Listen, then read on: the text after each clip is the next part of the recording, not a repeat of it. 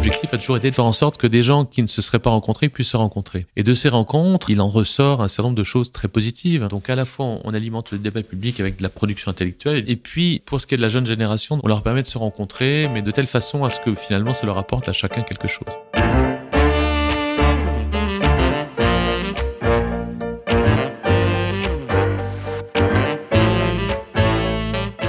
L'homme grandit en se projetant dans l'avenir. Pourtant, celui-ci n'a jamais été aussi imprévisible et plus contraint. Comprendre comment faire grandir les organisations humaines, entreprises, associations, dans le temps long, c'est tout l'enjeu du podcast Histoire d'entreprise. Je m'appelle Martin Videlaine, j'ai créé Bluebirds, une communauté de 5000 indépendants qui conseillent ou remplacent des dirigeants en Europe, en Afrique et au Moyen-Orient. Bienvenue sur Histoire d'entreprise. Aujourd'hui, je reçois dans les locaux de Bluebirds Pascal Laureau, président de l'Institut Choiseul. Si vous êtes dans les petits cercles d'affaires parisiens et casablancais, vous connaissez au moins de nom l'Institut Choiseul. Mais Pascal le reconnaît volontiers. Qui connaît l'Institut Choiseul hormis quelques happy few Peu de monde. C'est là un paradoxe car l'Institut Choiseul est à la fois peu connu du grand public, mais incontournable dans le monde des affaires et de la politique. J'ai donc voulu vous faire découvrir cette pépite avec l'accord de Pascal. L'Institut Choiseul est aujourd'hui un ovni, ce sont les mots de Pascal, où s'organisent des rencontres avec des leaders issus de tous horizons, économiques, politiques, artistiques ou autres encore. De ces rencontres, devenues des événements, des liens se tissent, des affaires se créent, de nombreuses publications sur notre monde en perpétuel changement sortent. L'Institut Choiseul édite également des classements annuels où pour être parmi les 100 lauréats, il faut que par votre activité ou votre expertise, vous jouiez ou soyez appelé à jouer un rôle majeur dans l'économie française. Et accessoirement, avoir moins de 40 ans. Comme je suis heureux d'avoir fait la connaissance de Pascal Laureau, il fait partie de ces personnes qui pensent le monde et humblement mais sans discontinuer le changent avec un savant mélange d'intelligence, de bienveillance et osons le mot, d'amour des autres. Venez découvrir avec Pascal et moi les coulisses de l'Institut Choiseul. Peut-être cela vous donnera-t-il envie de faire partie un jour de ces 100 qui prennent la lumière. Peut-être cela vous donnera-t-il surtout l'envie de contribuer, avec vos moyens et à votre niveau, à faire de notre pays un pays plus beau, plus grand, plus juste, plus apaisé aussi parce qu'avec Pascal, on parle beaucoup de la France.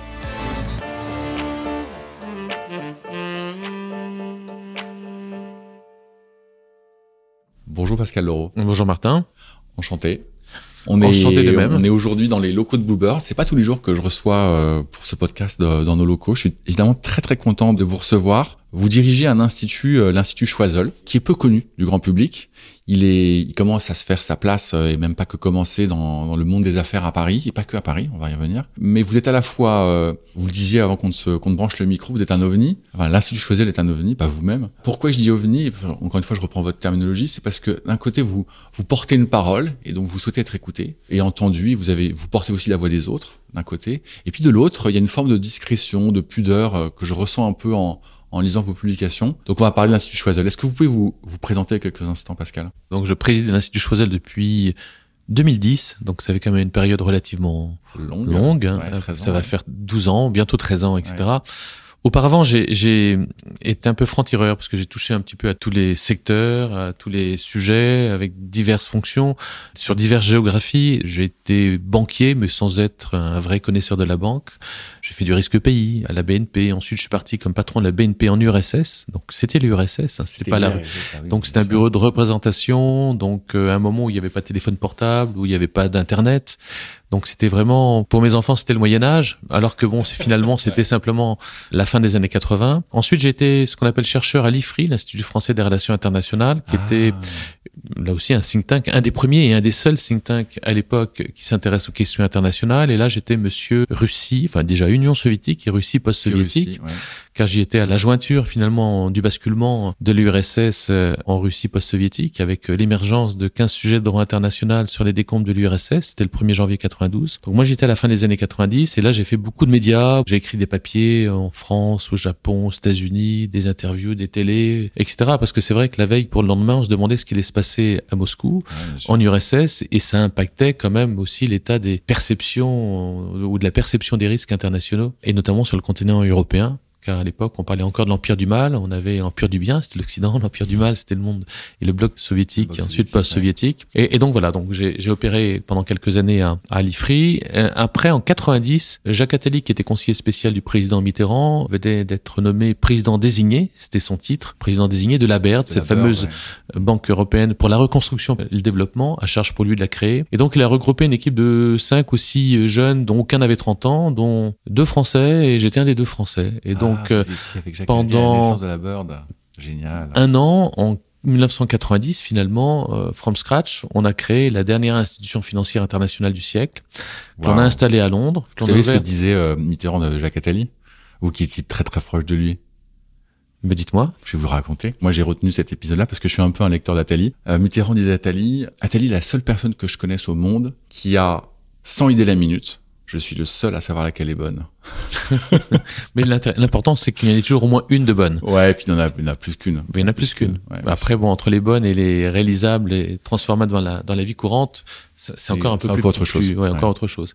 Donc, euh, un an à créer la Baird avec euh, Jacques Attali. Ensuite, une fois que l'institution a été installée, ah, créée à Londres, euh, c'était au printemps 91. Donc, j'ai été rattaché à Jacques Attali. J'étais conseiller, j'étais conseiller auprès de Jacques Attali et d'un des deux vice-présidents opérationnels qui s'appelaient Mario Saccinelli, l'ancien gouverneur de la Banque centrale d'Italie, qui s'occupait de ce qu'on appelait le development banking, genre Banque mondiale ou BUI, mais au sein de la BERD. Donc ça, ça a duré deux ans, donc un plus deux, trois ans avec Jacques Attali euh, au sein de la BERD. Ensuite, il y a un changement de gouvernement en France avec deuxième cohabitation, Edouard Balladur nommé Premier ministre, qui appelle euh, Edmond Alfandiri à Bercy, au ministère de l'économie et des finances, qui m'appelle à son cabinet. Donc je suis parti, euh, j'ai franchi le, la Manche ou le Channel, comme disent les, Anglais, en, en, quoi, en 36 heures pour rejoindre le cabinet d'Alfandiri à Bercy. Et puis là aussi, j'étais un petit peu franc-tireur, comme je disais tout à l'heure, parce que j'étais le seul non-énarque ou, polytechnicien. J'étais un peu le l'électron, encore. encore. un peu l'ovni, mais ça m'allait très bien. Donc j'ai fait du cabinet ministériel pendant deux ans. Ensuite, euh, Chirac a été élu, donc j'ai fait encore un petit peu de cabinet euh, auprès d'un autre ministre, mais très vite j'ai basculé euh, dans l'industrie et j'ai rejoint le groupe Total comme chief économiste au niveau mondial du groupe. C'était en juillet 95, fonction que j'ai eue pendant à peu près on va dire 5 ans. Dirigeait à l'époque Thierry Desmarais. Thierry Desmarais. Qui est arrivé ah. à la présidence le 1er juillet 95 justement. Donc j'étais chef économiste du groupe pendant 5 ans et ensuite pendant à peu près 2 ans j'étais ce qu'on appelle pudiquement en France directeur des relations institutionnelles. En fait, j'étais le patron du lobbying mondial du groupe Total pendant à peu près deux ans. Donc j'ai fait ça pendant sept ans. Belle aventure, très belle entreprise, euh, vraiment avec des, des, des hommes et des femmes extraordinaires. Mhm. Une boîte euh, très horizontale. Euh, donc c'était Thierry Desmarais, il y avait Christophe Demargerie aussi à l'époque, qui était numéro 2. Hein. Ouais, qui est passé numéro 1 après. Qui est passé numéro 1, qui a disparu tragiquement. C'était vraiment une très belle entreprise où je me sentais très bien. Mhm. Mais j'étais rattrapé par un certain nombre de mes contacts et, et un beau jour, finalement, j'ai été sollicité pour être nommé au collège de la commission de régulation de l'énergie. La CRE. La CRE, la fameuse CRE, qui est une autorité administrative indépendante. Et pour mhm. ceux qui ne savent pas ce que c'est, la CRE est à l'énergie, ce que le CSA est à l'audiovisuel ou l'ARCEP au, marché financier. Et donc je suis devenu, donc il y a un collège, il y a des services, bien sûr, il y a un collège de gens que l'on appelle sages. Donc je suis devenu sage assez jeune, ce qui faisait rire ma maman quand même. Et donc bah, j'ai fait la régulation pendant à peu près six ans. J'ai été nommé là-bas sur proposition du chef de l'État Jacques Chirac par le président d'Hermag, qui était le président du hmm. Conseil économique social qui devait nommer quelqu'un. Vous savez, on est nommé soit par le chef de l'État, le président de l'Assemblée, le président du Sénat ou le président du CES, qu'on appelle CESE maintenant. Donc j'ai eu un mandat de six ans. Et puis ce mandat non renouvelable se termine en 2010. En 2010, euh, bah, je me demandais un petit peu, bon Pascal, qu'est-ce que tu veux faire? On se pose tous des questions. Hein. Qu'est-ce que tu veux faire euh, au-delà? Euh, J'avais eu de belles propositions pour intégrer des COMEX du CAC 40. Euh, on m'avait proposé aussi une présidence ah euh, dans une, autre autorité administrative indépendante qui se créait. Et puis finalement, je préfère m'occuper du petit Choiseul, une petite structure euh, à la surprise générale de tous mes amis. Et voilà, c'est comment, voilà comment, je suis arrivé à, à, Choiseul, à Choiseul, tout à fait. Ouais, magnifique carrière. Vous avez vu, vous avez vu des choses. L'Institut Choiseul, donc, vous le rejoignez en 2010. C'est né quand l'Institut Choiseul? Là, on va faire flashback un peu comme, comme au cinéma. L'Institut Choiseul, c'est moi qui l'ai créé. Ah, vous l'avez créé. Je l'ai créé, mais je l'ai créé bien avant que je ne m'en occupe à plein temps. Faut remonter un petit peu dans les années 90. La décennie 90, pour moi, c'est la décennie de toutes les ruptures. C'est la fin de l'URSS avec, euh, comme je disais tout à l'heure, l'émergence de 15 sujets de droit international sur les décomptes de l'URSS. Ce sont les guerres euh, en Yougoslavie qui ont été un peu tragiques quand même euh, sur notre continent, mais qui ont jeté un, un, un nuage de, de, fumée sur une réalité géopolitique relativement forte qui émergeait, que personne n'avait véritablement saisi, c'était l'émergence de la Chine. avec euh, euh, une empreinte économique de plus en plus forte, avec un intérêt croissant bien sûr des sociétés occidentales qui s'intéressaient à, à, la Chine. Et cette Chine, elle est devenue un acteur majeur. À quel moment euh, allez-vous me demander? Poser la question vu que vous me faisiez fort. C'est au lendemain de la crise asiatique qui a démarré le 1er juillet 97 lorsque le baht thaïlandais a dévissé à la bourse de, Bangkok et a entraîné dans la récession toutes, toutes, les, toutes les économies d'Asie du Sud-Est. Et ensuite, par voie de conséquence, la récession au Brésil, la récession en Russie, en tout cas peut-être pas la récession en Russie, mais c'était le, le qui avait dévissé de 50% de sa valeur, et ainsi de suite. Et, là, qu'est-ce qu'on a vu? Eh bien, on a vu la Chine finalement qui a euh, sorti un peu euh, l'économie mondiale de la récession en, ouvrant un petit peu les frontières, en, offrant des marchés. Et, là, on a, on a, basculé dans une véritable sinomania. Donc tout le monde voulait aller en Chine, c'était le marché à conquérir, un marché d'un milliard trois cents millions d'habitants, effectivement, marché quand même, ouais. avec beaucoup bien sûr de d'entreprises qui se sont brûlées les doigts, euh, qui ont laissé des tous les produits chinois aussi de, arrivent en Europe et pas que et spécifiquement en France, donc c'est aussi le moment où le, notre pays se désindustrialise à vitesse, Oui, et puis c'est le moment où on a donné un brevet de d'économie de marché à la Chine lorsqu'on l'a admise euh, à l'OMC, ce qui a sans doute été une, une erreur stratégique majeure mais on était dans une grande naïveté, on n'a pas vu venir la Chine. Hein, si je peux me permettre. Oui, mais beaucoup moins, beaucoup moins. Là, c'était vraiment l'ouverture, et donc euh, tout devait se faire en Chine. Donc ça, c'est un peu le cadre général, et, et, et moi, je m'étais beaucoup intéressé à ces questions parce que j'ai toujours écrit Là, je vais sortir euh, le 6 juillet sur mon 22e livre, donc sur les questions encore stratégiques, internationales, géoéconomiques et autres. Ça s'appellera Les chocs des souverainetés. Et donc, euh, je m'étais beaucoup intéressé à, à, ces problématiques et à l'époque, j'écrivais quand même pas mal. Et je travaillais beaucoup sur les questions de géopolitique qui m'ont toujours passionné. Et à l'époque, j'étais très proche de, je suis toujours très proche, mais enfin la personne est très âgée, du père de la géopolitique française qui s'appelle Yves Lacoste, qui avait fondé Hérodote, etc. Et je travaillais beaucoup en parallèle de mes activités professionnelles, hein, parce que tout ça, c'était en sus de qui me prenait. C'était pas du 8 heures, hein, c'était bien plus que ça. Mais bon, intellectuellement, ça, ça, me, ça me motivait quand même. Beaucoup travaillé sur l'articulation entre économie et, et, et géopolitique. Et en 97, j'ai forgé un concept, euh, le concept de géoéconomie, dont tout le monde utilise un peu ce concept, mais je, l'ai forgé en, justement suite à cette réflexion. Et l'idée, quelle était-elle C'était de réfléchir à la nouvelle grammaire des relations internationales, en essayant de comprendre comment finalement celle-ci évoluait. Parce que jusque-là, et même jusqu'au début des années 2000, on nous enseignait, y compris dans les très grandes écoles, que les relations internationales étaient des relations statocentrées, c'est-à-dire d'État à État. Comme si seuls les États étaient des acteurs de la vie internationale, mais c'est comme ça qu'on pensait le monde, au Quai d'Orsay, dans les ministères, à l'Assemblée, euh, dans les écoles, etc., etc. Et moi, ce que j'avais essayé dès la fin des années 90, euh, a montré que finalement, il y avait une nouvelle réalité internationale qui faisait que une multitude de nouveaux acteurs étaient en capacité de façonner un peu l'état des rapports de force et des enjeux de puissance. Ces acteurs, ce sont des ONG, euh, qu'elles soient droits de l'homiste, environnementalistes, etc. Mais c'est vrai qu'elles sont des acteurs, que ce soit des organisations déterritorialisées, et, Al-Qaïda en est quand même euh, la quintessence. C'est un État qui a pas de territoire, mais qui est un acteur de, de la réalité et des rapports de force et des enjeux de puissance au niveau mm. international. Et puis surtout les entreprises. Bien sûr, économique. Euh, alors, bien sûr aujourd'hui, mais à l'époque, personne ne disait bien sûr. C'était un peu farfelu. Et donc, on a essayé de... Ça fait penser. Le déclin de l'Empire américain par, euh, par Todd, c'est quand? Quand est-ce qu'il a écrit ce bouquin? Je pense à peu près à la même période. Il y a eu comme une période, et je me demande si c'était à peu près au même moment, faudrait vérifier, où euh, et j'ai fait partie de ces gens-là, qui se sont dit, mais en fait, les États-nations euh, ne vont plus forcément euh, être les, les, les, comment dire, au devant de la, de la gouvernance du monde et qu'il y aura d'autres acteurs euh, et finalement les, les méga entreprises qui sont en train d'exploser euh, en feront partie. Bon, évidemment, c'est le, le, le paysage est plus nuancé, puis on, on voit, on revoit quand même un, retour des nations euh, de manière euh, très prégnante, mais j'entends ce que vous dites. Ouais. Et en 97, donc pour rendre compte un peu cette, de cette nouvelle réalité internationale, j'ai créé une revue qui s'appelait au début revue française de géoéconomie, revue intellectuelle, il n'y a pas d'enjeu financier derrière ou quoi que ce soit, qu'on a rebaptisé ensuite géoéconomie, et qui a eu un, un très bon succès, succès intellectuel, succès d'estime, etc. Parce qu'on on posait vraiment de, de, vraies questions et on essayait d'apporter de vraies réponses à une réalité internationale que beaucoup avaient du mal à comprendre. C'était quand même une période de rupture, comme je disais. C'était la décennie du basculement pour moi, la décennie 90. Et puis, euh, bah, ça nous a amené à rencontrer beaucoup de personnes et un grand nombre d'entre eux nous ont dit bon, faut absolument travailler, euh, réfléchir, poser un peu les idées de manière un peu plus claire, euh, animer, lancer un débat et l'animer. Et donc en, en 2000, bah, j'ai créé un institut qui s'appelait Institut, c'est une petite structure hein, qui s'appelait à l'époque l'Institut français de géoéconomie, je crois, de mémoire. Non, l'Institut européen de géoéconomie.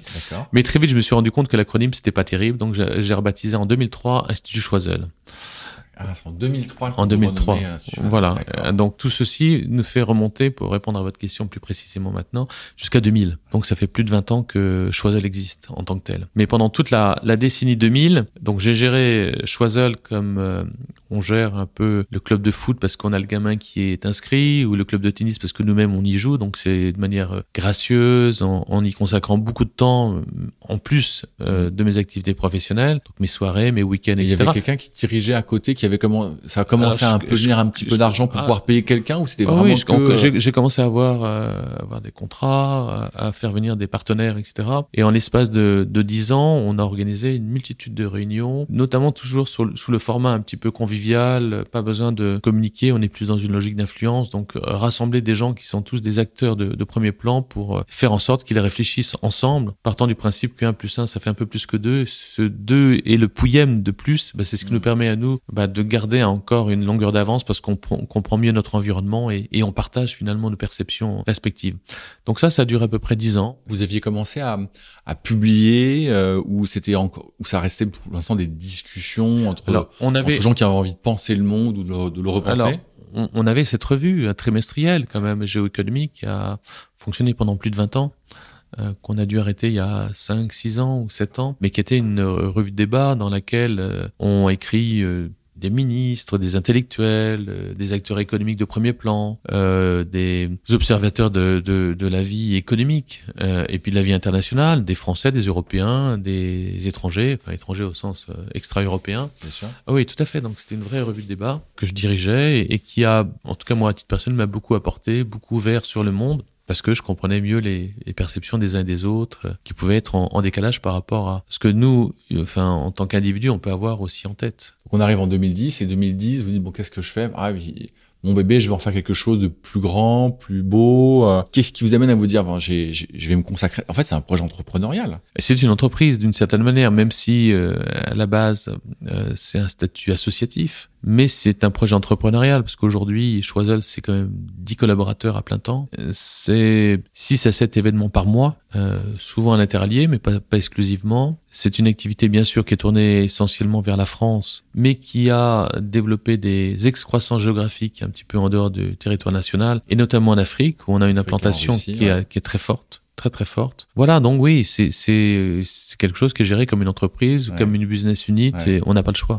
Je reviens à ce 2010 qui a été une date euh, bascule vous auriez pu vous dire bon bah je vais continuer comme ça, je vais continuer à nourrir mes soirées, mes week-ends intellectuellement, et puis euh, je vais me choisir un job, euh, pardon, mais un peu plus classique. Pourquoi pourquoi avoir fait ce choix? Parce que j'avais pas envie de faire du classique, et puis j'aimais bien un peu l'aventure entrepreneuriale, être euh, seul maître un peu de ma destinée d'une certaine manière. À quel âge vous êtes lancé en 2010 J'approchais des 50 ans. Donc 2010 arrive. C'est quoi votre euh, votre projet? Euh, mon projet, c'est de développer finalement ce qui existait déjà, qui commençait à avoir pignon sur rue, euh, qui euh, était connu, alors pas de tout le monde bien sûr, et ça n'a jamais été l'objectif, hein, comme je, le disais tout à l'heure, mais qui était connu de ceux, en tout cas d'une partie de ceux qui sont en position décisionnaire, que ce soit dans la sphère euh, politico-gouvernementale ou, ou, dans les milieux économiques à, à quand même assez haut niveau. Parce que c'est vrai que durant dix ans, on a organisé énormément d'événements, bien moins qu'aujourd'hui, naturellement, mais on organisait peut-être au moins deux événements par mois. Et à chaque fois, étaient invités plusieurs dizaines de, de, hauts décideurs. Et au bout de dix ans, ça, ça s'accumule. Ça s'accumule. Alors, je, je, lis votre mission qu'on peut, qu'on peut trouver sur le site internet. En privilégiant la mise en réseau des meilleures compétences et expertises partout où elles se trouvent, l'Institut Choiseul développe une multitude d'activités en France comme à l'étranger. Identificateur de talents à travers notamment le Choiseul 100, le Choiseul 100 Africa, le Choiseul 100 Russia, ou encore le Choiseul Sport et Business. Facilitateur de rencontres exclusives et de haut niveau, l'Institut Choiseul nourrit continuellement les décisions des acteurs économiques et politiques. Ça n'a pas bougé. Ben vous avez bien résumé, donc bah, on, on, peut en terminer, enfin en arrêter là alors. alors, vous avez plusieurs activités. Racontez-nous un petit peu le type d'activité qu'un institut comme l'Institut Choiseul fait.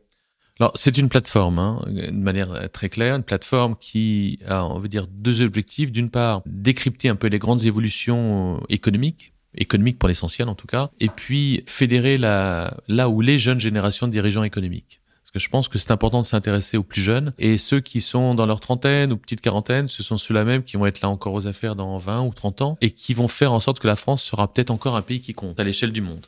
Donc ça, c'est un peu nos, deux axes avec euh, un certain nombre de produits. Donc pour alimenter le débat public, ben, on publie des notes stratégiques, on, on, organise des petits déjeuners, on organise des dîners, on organise des rencontres ad hoc pour fédérer un peu ces, ces communautés de, de, jeunes dirigeants. Eh bien, on organise des moments de convivialité, de rencontres. On leur permet d'échanger, on leur permet de, de, débattre entre eux, mais, mais surtout à la base d'apprendre à se connaître. Parce que c'est vrai que euh, en France, mais pas seulement en France, souvent la, les jeunes générations, euh, succédant aux plus anciennes, dont, dont on fait partie, elles se sont euh, inscrites dans des silos il y a beaucoup de silos en France. Donc notre objectif a toujours été de les casser et de faire en sorte que des gens qui ne se seraient pas rencontrés puissent se rencontrer. Et de ces rencontres, eh ben, il, en ressort un certain nombre de choses très positives. Hein. Des idées de partenariat, des relations amicales, cordiales, des idées de peut-être d'action commune, des coalitions également sur euh, des sujets économiques ou politiques euh, à partager. Et donc c'est ça un peu ce que l'on fait au quotidien. Donc à la fois on alimente le débat public avec de la production intellectuelle et avec du contenu. Et puis pour ce qui est de la jeune génération, donc le deuxième axe, on leur permet de se rencontrer, mais de manière intelligente, de manière constructive, pas de manière ludique, mais de manière euh, de, telle, enfin, de telle façon à ce que finalement ça leur apporte à chacun quelque chose. Sur la partie publication, euh, je, mets un peu à la place de, l'équipe qui produit ces publications. Euh, ça va pas forcément être facile parce que bon, vous pensez le monde avec euh, avec l'intervention de celles et ceux qui veulent bien y participer. Et puis, bah, vous l'avez dit vous-même, vous touchez essentiellement deux, euh, deux populations, une population économique une population euh, politique. Et dans le monde dans lequel on vit, bourré de contraintes en tous sens, de contradictions parfois, c'est un peu compliqué de faire plaisir à tout le monde, voire c'est même impossible. Et je pense surtout au volet politique. Comment est-ce qu'on peut d'un côté être un institut qui se veut rassembleur, mettre autour de la table des gens qui pensent différemment, voire de manière opposée. Et de l'autre, produire des publications, vous dit, bah, nous, voilà ce qu'on pense de tel ou tel sujet. Oui, alors je ne sais pas s'il y a une vraie contradiction dans, cela. Il est clair que chacun est libre d'avoir un peu la perception qu'il veut de la réalité internationale ou de ce qui se passe dans, notre pays. Euh, nous, on a une approche très pragmatique. Comme vous l'avez dit, on a, un certain nombre de valeurs, on croit à un certain nombre de choses plutôt modérée, euh, plutôt ouverte un peu sur le monde. On n'est pas replié sur nous-mêmes euh, ou quoi que ce soit. Et on, lorsque l'on publie des notes, par exemple stratégiques, on, on décide nous-mêmes d'un certain nombre de sujets qui nous paraissent être importants parce que correspondant aux, grands enjeux du débat public d'aujourd'hui, et on essaie d'apporter notre pierre à l'édifice. Soit on publie par nous-mêmes, soit on sollicite un certain nombre d'experts euh, ou de praticiens extérieurs pour porter un petit peu leur vision du sujet. Vision du sujet qui, à parution de la note, donne lieu à, un événement de restitution. C'est-à-dire qu'en fait, il y a un petit déjeuner de travail où il y a 80, 100, 120 personnes qui sont tous des experts du sujet, qui ont pour les personnes en question toutes et toutes des, visions qui peuvent être différentes, mais au moins il y a un débat sur la base d'un document euh, produit. Donc ça, c'est une réalité. Alors, le contenu, on peut le faire aussi un petit peu différemment. On travaille beaucoup aujourd'hui depuis plus d'un an, avant même que ce soit populaire, enfin, ça fait un an et demi, sur les questions de souveraineté. Et là, la, la souveraineté, enfin, j'ai tenu à, restituer un petit peu cette notion parce qu'on oublie toujours que le, titre 1 de la Constitution de la République française, 1958, s'appelle de la souveraineté. Et ce titre 1 de, la, de, notre Constitution regroupe les articles 2, 3 et 4 de la même Constitution. Alors que pendant très longtemps, euh, le mot souveraineté, ça a été presque un gros mot. Euh, bon, ça c'est typiquement français. De toute façon, on est toujours en train de critiquer tout ce qui fait notre force et, notre rayonnement. Bon, on va pas revenir là-dessus, mais c'est une réalité. Donc nous, on travaille beaucoup sur les questions de souveraineté et tous les mois, on a une réunion avec vraiment des experts, des praticiens, des grands patrons et ainsi de suite. Et, sur un sujet particulier, on a abordé une multitude de sujets sur euh, comment renforcer la souveraineté agroalimentaire de la France, comment renforcer l'accès aux minerais stratégiques, euh, quel est le rôle de la logistique finalement dans l'approvisionnement euh, stratégique d'un pays comme la France qui s'inscrit dans un, environnement européen nécessairement nôtre, ou d'autres sujets. Enfin, tous les mois depuis un an et demi, donc ça fait quand même pas mal de thématiques. et, et, à l'issue, on produit un position paper. On c'est l'institut qui, restitue un petit peu les débats, qui va au-delà un peu des débats qui ont eu lieu dans, lors de la réunion et qui euh, rappelle quelle est l'actualité du sujet que l'on a abordé, qu'est-ce qui va pas en France et qu'est-ce qu'on pourrait faire. Et donc on essaie d'apporter quelque chose d'utile, de contribuer finalement à, à, faire en sorte que les uns les autres puissent nourrir un peu de leur réflexion, mais une réflexion pour l'action. Donc ça, on le fait. C'est des notes qu'on diffuse abondamment, plusieurs milliers d'exemplaires, une multitude de décideurs, décideurs publics ou privés dans le secteur concurrentiel, dans le secteur euh, non concurrentiel, euh, au niveau de la décision politique euh, ou au niveau de la société civile, peu importe, c'est vraiment très très large, pour essayer d'irriguer finalement le débat et faire en sorte que, eh bien, on puisse comprendre un petit peu mieux les, les enjeux du moment. Et c'est vrai que tous les enjeux qui tournent autour de la problématique de la souveraineté sont cruciaux parce que ce sont ceux qui vont déterminer le positionnement de la France à horizon de 5, 10, 20 ou 30 ans. si on comprend pas qu'il nécessaire finalement de s'inscrire dans une logique de souveraineté. La souveraineté, ça ne veut pas dire le nationalisme, le repli sur soi. Non, c'est cette capacité finalement que l'on peut avoir, que l'on doit avoir, de décider par nous-mêmes de l'avenir que l'on veut avoir. On va, on va y revenir parce que c'est un sujet qui me passionne aussi.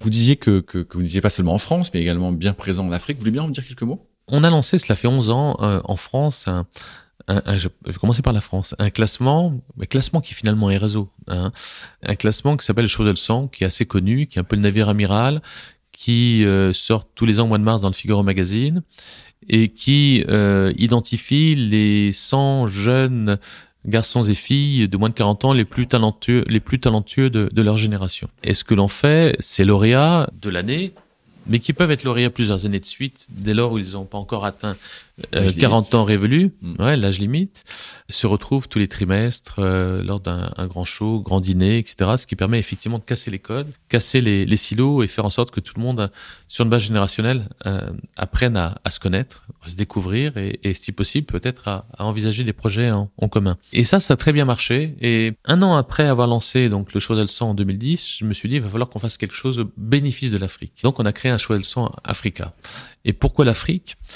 Pour une raison très simple. Moi, dans, dans ma vie personnelle et professionnelle, j'ai eu l'occasion d'aller de nombreuses fois en Afrique, dans une multitude de, de géographies, euh, toutes différentes les unes des autres, aux quatre coins du continent finalement. Et là, j'ai rencontré des garçons et des filles assez extraordinaires, brillants, intelligents, ouverts sur le monde, etc. Et, l'Afrique que j'ai découverte, elle était complètement à rebours de la façon dont, on en parle dans les médias. Dans les médias, pas seulement français, mais on va dire occidentaux, ou même chinois, un peu partout, on a toujours une approche très réductrice et qui en même temps est, est, quand même teintée de paternalisme. On met toujours en avant une Afrique qui a des problèmes de gouvernance, sous-entendu, euh, elle est corrompue, enfin il y a de la corruption. Et c'est vrai qu'il y a de la corruption en Afrique, mais pas partout.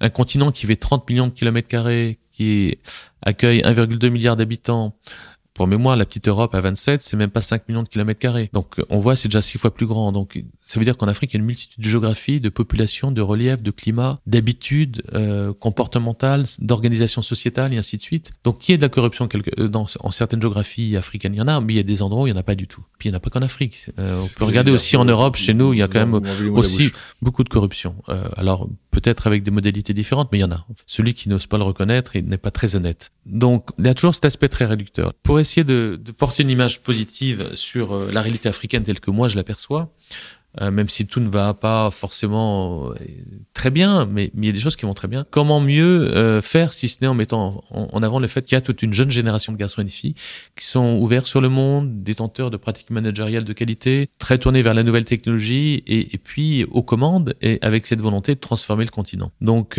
ça va faire dix ans cette année, ça va être un anniversaire. Hein. On a on a cherché un peu partout à l'échelle du continent à identifier les, les talents les plus pertinents, en tout cas par rapport à ce que l'on voulait mettre en avant. Et puis on a fait un classement, classement qui s'est transformé tout de suite en réseau. Assez rapidement, on a euh, organisé des réunions annuelles où venaient tous ces lauréats, mais des quatre coins du, du continent. L'entrepreneur va prendre sa casquette là. Euh, le modèle économique il tourne comment? Parce que faut quand même euh, tous ces gens ils alors, ils, payent leur billet d'avion, mais après, on trouve pour tout le reste, effectivement, on prend tout en charge, mais avec des partenaires, entreprises. Euh, quand j'ai lancé Choiseul, j'ai eu un parti pris très clair, aucun argent public pour être complètement indépendant, pour euh, avoir ma liberté de penser, de circulation, euh, de décider ce que je veux, etc. qui finance. oui, j'ai une multitude d'entreprises hein, qui viennent, qui font du mécénat ou, ou, ou sur, sur des bases plus, plus contractuelles, on va dire, plus classiques et c'est ce qui fait tourner l'institut. Donc sur l'Afrique, on a, on a, alors vous savez notre système, par exemple, euh, quand on crée un réseau, vous avez un classement. Si vous à 36 ans, vous êtes euh, lauréat, vous pouvez être lauréat à 37, 38, 39, mais à 40 ans révolu, vous devenez alumni, vous êtes remplacé par moins de 40 ans. Ce qui fait que finalement, chaque classement, c'est un corps qui s'agrandit d'année en année. Aujourd'hui, en Afrique, on a à peu près, on a un peu plus même de 700 lauréats Choiseul. On couvre 49 pays sur 54. On a autant d'anglophones que de francophones. On se réunit une fois par an au printemps en Afrique à l'invitation d'un chef d'État ou de gouvernement et on passe trois jours ensemble. Alors, t'as pas 700, mais 150, euh, 200 qui viennent d'un petit peu partout qui apprennent à se connaître et à devenir vraiment africains, parce qu'ils sont pas africains. Quand on est sur un continent aussi grand, ça, ne veut pas dire grand chose. Nous, ouais, hein. nous-mêmes sommes-nous euh, européens. Euh, euh, qu'est-ce que, part peut-être 20% des Français connaissent bien l'Europe, mais 80%, mis à part l'Angleterre, l'Allemagne, l'Espagne, l'Italie, l'Europe c'est une terre inconnue. Alors même qu'on est dans un processus d'unification européenne depuis depuis 60-70 ans. Donc euh, là, l'Afrique qui vient juste de recouvrer un peu ses indépendances, euh, on en est très loin. Donc une réunion tous les printemps, et puis depuis 2019, un grand show qu'on a lancé qui s'appelle le Chose à l'Africa Business Forum, qu'on a ah, lancé. à Casablanca l'année non? Oui, mais qu'on a lancé initialement à Nice en 2019, en 2021 à Nice également, en 2022 à Casablanca, et là on devait avoir à peu près 1000 personnes qui étaient là, à 85% africains, et, et c'était du très haut niveau, un très beau forum pour la troisième édition qui était ouverte par le chef du gouvernement euh, marocain, avec euh, des chefs d'État présents, des ministres qui venaient d'un petit peu partout, et surtout, et surtout des CEO euh, africains de vrais dirigeants qui sont en capacité de, de, prendre des décisions, de faire bouger un petit peu les lignes. Et c'est ça qui nous intéresse. Donc euh, voilà un petit peu ce qu'on fait sur l'Afrique. On en fait pas mal d'autres choses sur l'Afrique aussi. On organise des séminaires sur des sujets particuliers qu'on fait circuler d'une capitale à l'autre en partenariat avec les patronats locaux et les milieux économiques. Mais le navire amiral, c'est vraiment le choix de l'Africa Business Forum, dont la quatrième édition se tiendra là encore à Casablanca les 16 et 17 novembre prochains. Quand vous avez parlé de, de choisir l'Afrique pour lancer un Choisir l'Africa, vous sembliez dire qu'à la genèse, il y avait tous ces clichés, qu'il fallait aussi un peu les casser. Est-ce qu'il n'y a pas aussi de votre part une forme d'attachement émotionnel à l'Afrique? Parce que vous avez vécu, vous avez travaillé euh, dans votre ancienne euh, vie. Parce que vous auriez pu choisir euh, choisir l'Asia ou choisir l'Océania ou que sais-je? Ouais, écoutez, de toute façon, quand on fait quelque chose, faut faut avoir deux éléments en tête d'une part, ne pas se sentir obligé de le faire, donc faut qu'il y ait une adhésion. Et donc, euh, moi, l'Afrique, c'est un continent qui m'a toujours attiré. Et puis, deuxième élément, faut avoir de la légitimité pour le faire. Bon, la légitimité pour l'Afrique, je l'avais parce que j'ai quand même travaillé euh, un petit peu partout. Euh, ça a toujours pas été au centre de ma vie professionnelle, mais, mais ça a accompagné au moins une partie de ma vie professionnelle. Alors que euh, l'Asie, l'Amérique, comme vous le disiez, je me sens pas légitime du tout. Alors, j'ai voyagé comme beaucoup un petit peu partout, euh, mais je me sens pas légitime pour m'intéresser à, ces géographies. Et puis, je rajoute un troisième élément qui, qui va en dehors des deux prérequisites. Le troisième, c'est que c'est le projet politique aussi. Je pense qu'à un moment où, où, où les blocs sont en train de se refermer, ou de se reformer, pardon, plutôt, avec un bloc économique nord-américain, avec un bloc chinois, avec euh, quand même l'Asie autour qui, qui, dépend plus ou moins de la Chine. Euh, si nous, Européens, euh, avec nos 27 petits États, on reste là entre nous à se regarder, on va mourir. Déjà, quand les choses se passent pas très bien, c'est le moins qu'on puisse dire. L'Afrique, de l'autre côté, c'est aussi un continent qui est, émerge et qui est peut-être le, dernier à émerger. Et pour des raisons historiques, pour des raisons géographiques, pour des complémentarités aussi de dotation factorielle, si on prend un peu la théorie économique, je veux dire, ce, ce sont deux continents qui ont déjà commencé à se rencontrer et qui doivent se rencontrer davantage à travers des complémentarités. Donc, en, créant un petit peu ce forum, en élargissant un peu les, les capacités d'échange, de parole, de réflexion en commun, eh bien, c'est cet aspect politique que je voulais mettre en avant, à savoir faire en sorte que, d'une manière ou d'une autre, si, si un jour, nous, Européens, on doit survivre, ça sera nécessairement dans la complémentarité, le partenariat avec l'Afrique. Et la symétrie qui est vraie, l'Afrique a besoin de l'Europe aussi. Donc voilà, donc ça c'est le euh, la cerise sur le gâteau, je veux dire, ou, ou, ou l'élément complémentaire, un peu personnel, qui est un peu le projet politique, essayer de contribuer modestement et humblement quand même au, à la nécessaire complémentarité et, et au nécessaire, l'indispensable rapprochement entre, entre l'Europe et l'Afrique. De manière euh, abstraite, hein, l'Europe, l'Afrique sera, en tout cas à travers ah, la création de ponts, quoi. exactement. des ponts à travers les, à et ce que vous faites, c'est très concret.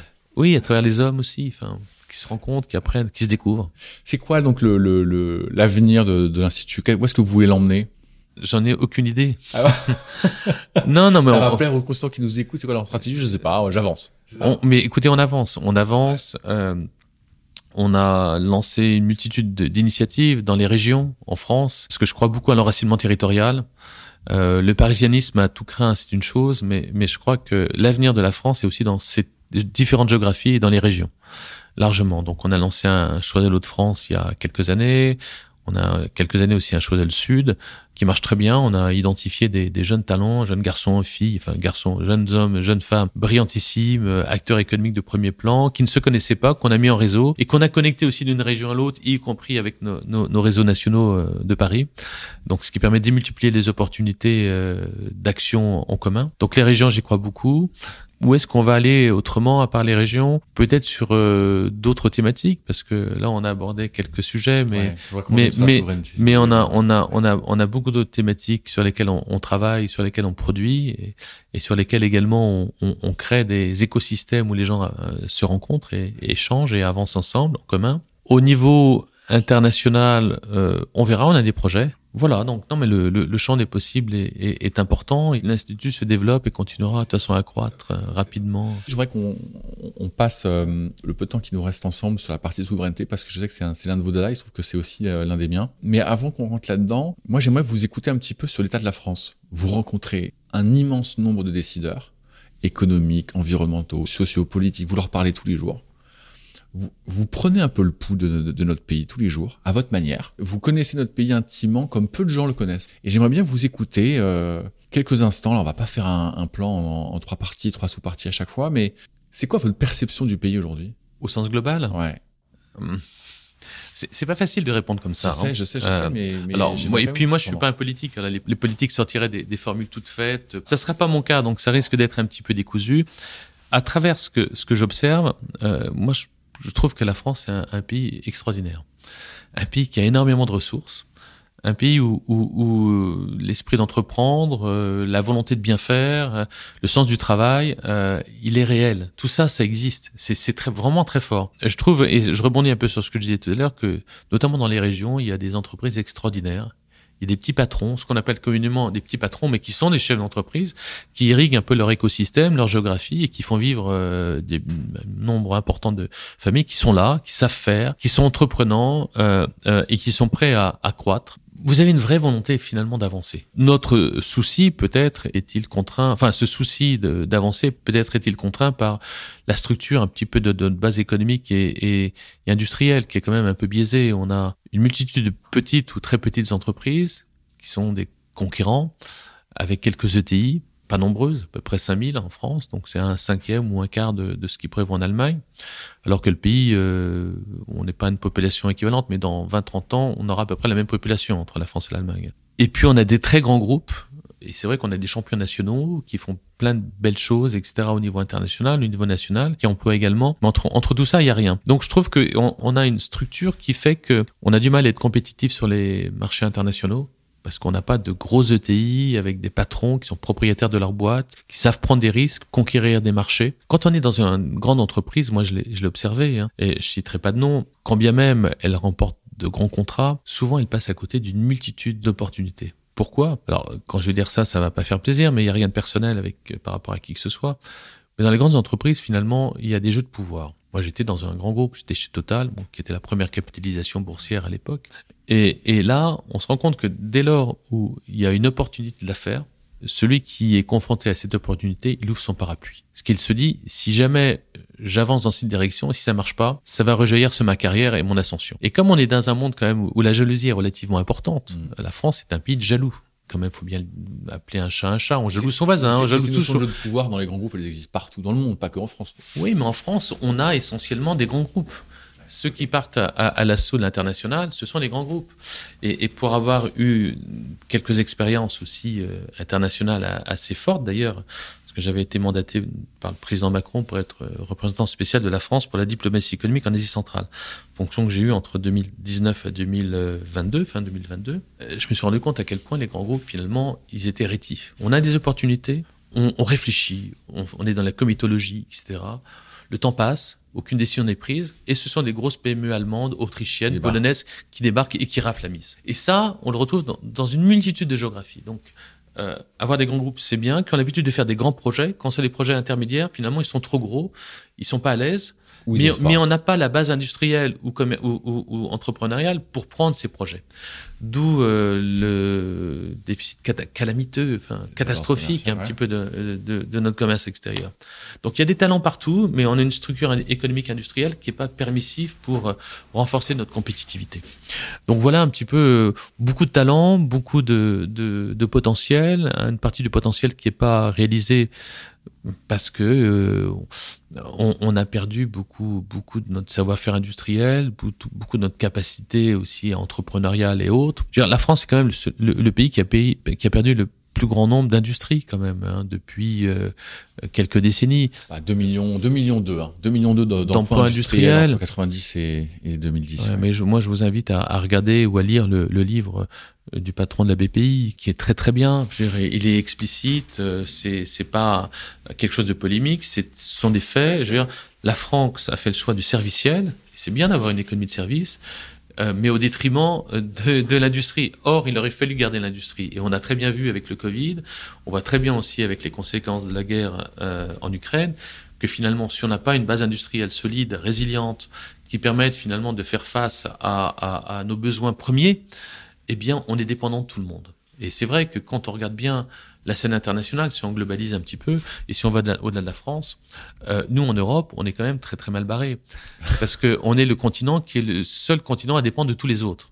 L'Europe dépend de la Chine pour les marchandises, dépend du sous-continent indien pour tout ce qui est services informatiques, dépendait de la Russie pour son gaz. Bon, le gaz, c'est pas tout, mais maintenant, on, dépend, on dépend encore plus. La dépense est encore plus importante euh, par rapport aux États-Unis. Pour un gaz qui est polluant, fracturation hydraulique, etc., qui coûte 4 à 7 fois plus cher que le gaz euh, qu'on achetait aux Russes, d'où l'inflation. Personne ne dit d'où vient l'inflation, mais ça vient en partie des décisions que nous-mêmes, Européens et Français, avons prises.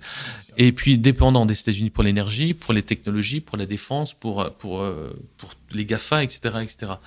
Euh, de quoi le reste du monde est-il dépendant par rapport à l'Europe De rien. Donc voilà. Donc dans un environnement. Un peu de son marché, on va dire. Oui, bien sûr, parce qu'il y a du pouvoir d'achat. Encore, il y a encore du pouvoir d'achat.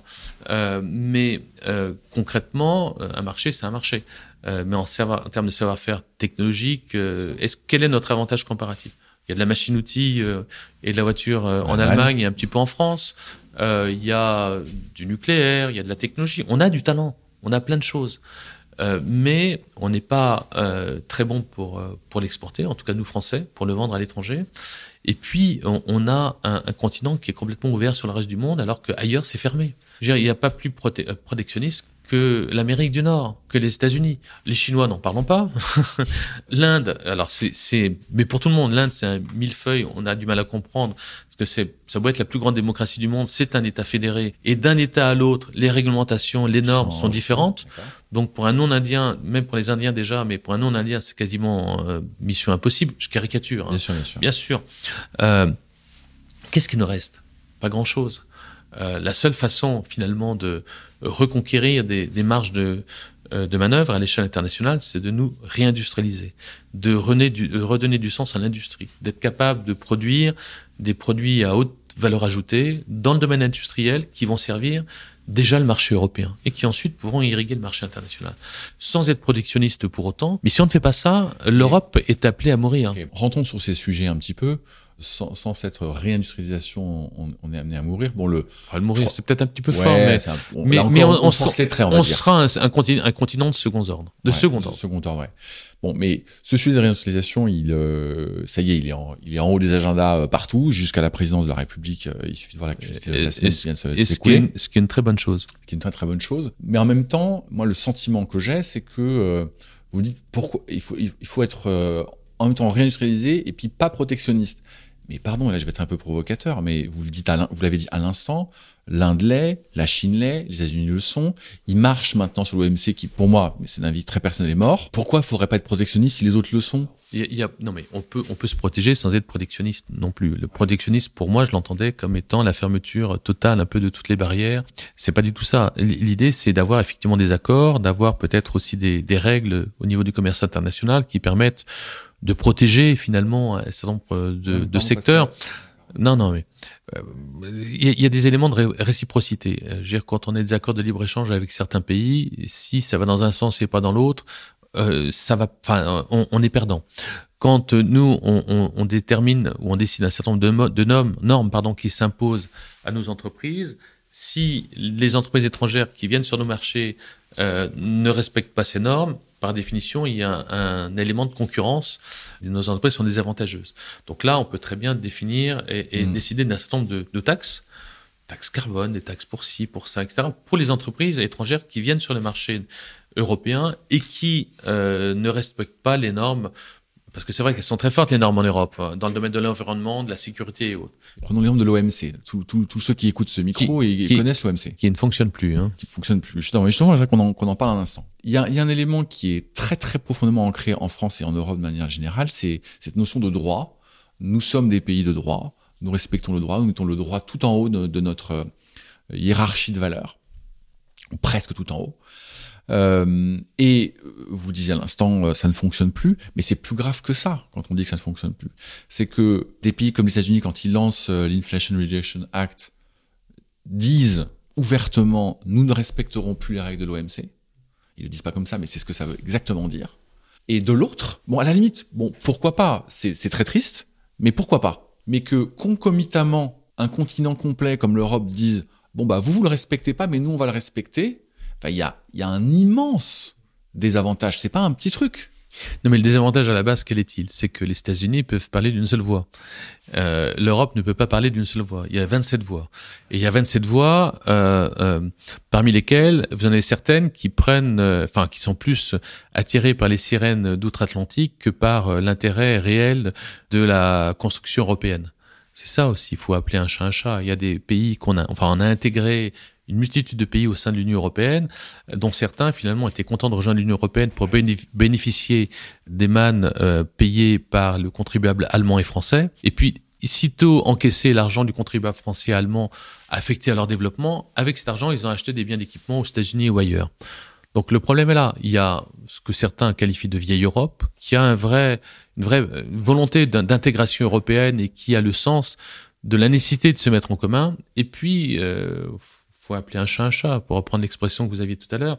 Vous avez des pays qui sont là comme des passagers clandestins d'une certaine manière, qui veulent parler euh, à voix haute comme les autres, mais qui finalement se sentent européens comme euh, nous, on pourrait se sentir chinois en étant en Europe. Donc, faut, faut, faut aussi prendre conscience un peu, un peu de tout ça. Et le problème de l'Europe tient aussi en grande partie à cette incapacité que l'on a à porter une voix qui soit commune et qui soit véritablement partagée. Alors, officiellement, les politiques mettent en avant, effectivement, nous avons décidé, nous sommes tous ensemble, main dans la main, etc. Mais dans la réalité, il y a énormément de dissensions. Et puis, et puis, il n'y a pas de partage d'un vrai projet commun. Entre euh, certains pays de, l'ex-Europe centrale, ce qu'on appelle l'Europe centrale ou de l'ex-autre Europe, hein, euh, comme on, l'a qualifié à l'époque, euh, euh, les pays de la péninsule ibérique, de la France, euh, l'Allemagne, du Benelux, etc. Bon, c'est, ce sont des mondes différents. Alors, tous les process tendent à, à, à, rapprocher, à unifier, à faire en sorte qu'on apprenne à, à partager et, et, à renoncer à un certain nombre de, euh, de nos ambitions au bénéfice d'un, avenir commun. Mais tout le monde ne joue pas les, le jeu de la même façon. Je pense que et, et notre handicap à nous Français, c'est d'être peut-être plus royaliste que le roi on va en faire plus que finalement euh, on devrait, ouais, que la moyenne. Mais il y a, y a, un exemple qui est, qui est, très fort et ça ressort beaucoup dans les discussions que j'avais avec les uns les autres. Euh, sachant que bon, une grande partie de la législation française et, du droit européen qu'on traduit en, en, droit français. quand il y a des transpositions en droit français, parce que l'expression consacrée à la transposition en droit français de directives européennes, qui vont s'imposer à tous les pays, chaque pays devant par son Parlement traduire cela en droit, en droit national.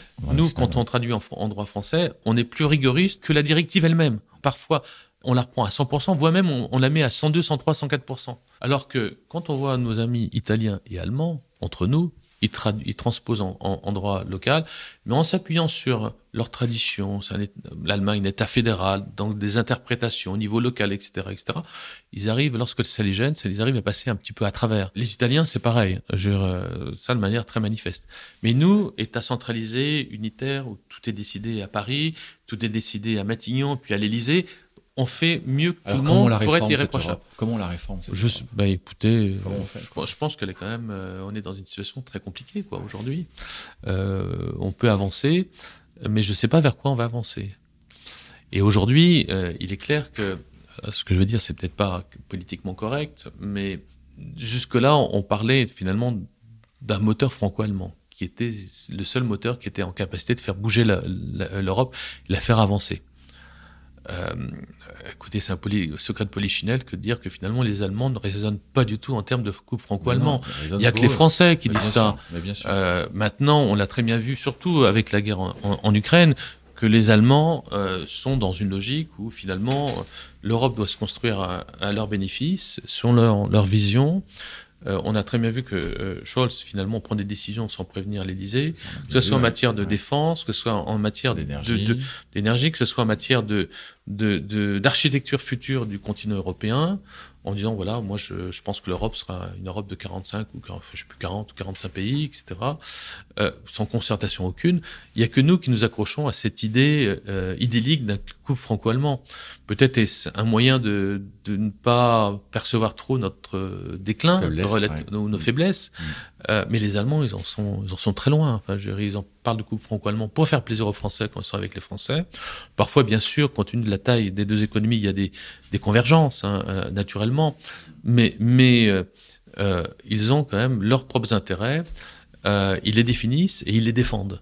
alors que nous, on est relativement prompt à, nous approprier les intérêts des autres en occultant ce que devraient être nos intérêts nationaux, qui s'inscrivent bien sûr dans une dimension européenne, et à les sacrifier au bénéfice de, euh, bah, de franco-allemand ou autre. Je reviens sur cette histoire de, de, souveraineté. Euh, euh, moi, j'ai une conviction assez profonde, c'est que euh, certes, on a perdu de la souveraineté économique, ça c'est assez indubitable. Vous en avez cité de plusieurs exemples sur lesquels je ne vais pas revenir.